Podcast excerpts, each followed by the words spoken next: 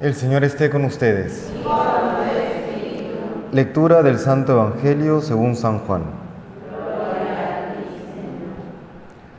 En aquel tiempo Jesús se apareció otra vez a los discípulos junto al lago de Tiberíades y se apareció de esta manera.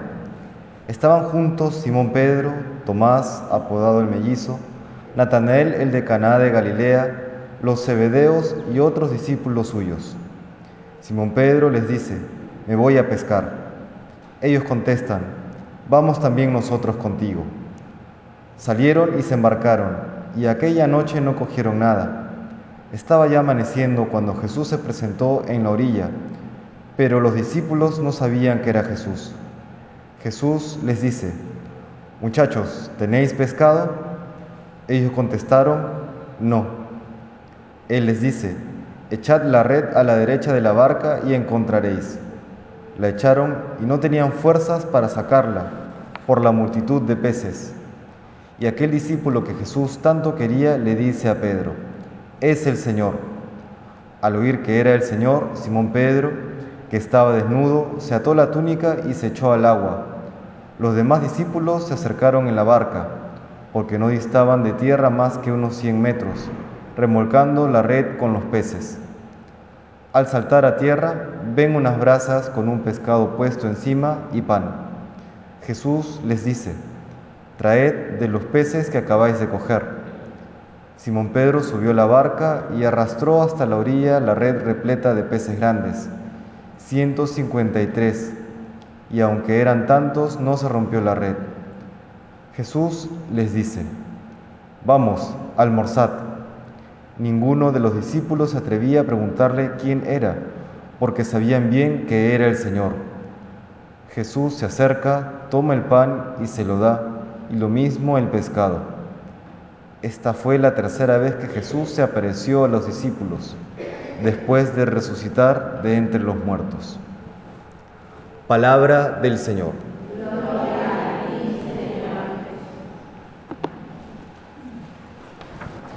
Hemos escuchado los primeros versículos del capítulo 21 del Evangelio según San Juan, el último capítulo de este evangelista. Y nos encontramos con una escena similar a aquella relatada en los primeros encuentros entre los apóstoles y Jesús. ¿No? Recordaremos aquel, aquella situación eh, prácticamente igual en la que están, tras haber bregado toda la noche los, los primeros apóstoles, eh, Jesús les dice, echad la red por tal lado y luego la red repleta de peces y cae Pedro eh, al, piso, a, tierra, bueno, está en la barca y le dice al Señor, Aparte, apártate de mí que soy un pecador. Ocurre lo mismo en esta situación, ¿no? Es como, así como en aquella vez fue el inicio del ministerio terreno de Jesucristo, ahora también es el inicio del ministerio de los apóstoles ya como columnas de la iglesia. Es el nuevo inicio que le da Jesús. Y fíjese, sin embargo, aquella tentación que se presenta. Dice Simón Pedro, me voy a pescar. Y el resto, bueno, te acompañamos porque también somos pescadores. ¿no? Esta tentación de regresar a lo anterior, ya habían pasado por todo este proceso de haber acompañado a Cristo, de ser transformados por Él, ya habían recibido el Espíritu Santo, ya habían recibido el ministerio sacerdotal, la, la posibilidad de perdonar pecados, la posibilidad de confeccionar la Eucaristía. Y sin embargo, esta tentación de regresar a lo antiguo. Sin embargo, y esta es la actitud que debemos siempre imitar, cuando el apóstol que tanto amaba a Jesús, es decir, San Juan, lo reconoce, dicen los padres de la iglesia que lo reconoce por su especial pureza de vida, no es el Señor. Vemos dos actitudes interesantes. Encontramos a Pedro que inmediatamente se ata la túnica y salta al agua y va corriendo hacia él, es decir, sale de aquello cotidiano, sale de lo cotidiano para ir al encuentro de Jesús podríamos llamar quizás la vida consagrada, por ejemplo. algunos nos llama de manera particular sacándonos, arrancándonos de lo cotidiano. Y por otro lado está luego el, resto que reorienta la barca hacia, hacia la orilla y lleva todo, todo su bagaje, todo aquello que tienen hacia el Señor. ¿no? Es ya la cristiandad en general en sus diferentes eh, estados de vida que debe orientarse siempre hacia el Señor.